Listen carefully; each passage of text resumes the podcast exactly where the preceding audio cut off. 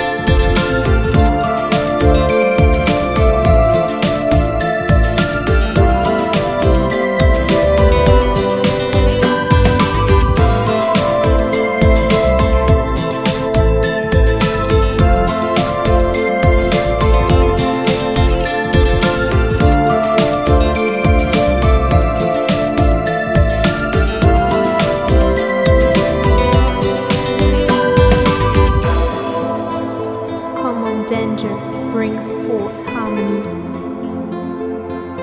Defender of the faith. Every man is the artisan of his own fortune. Experience is the best teacher.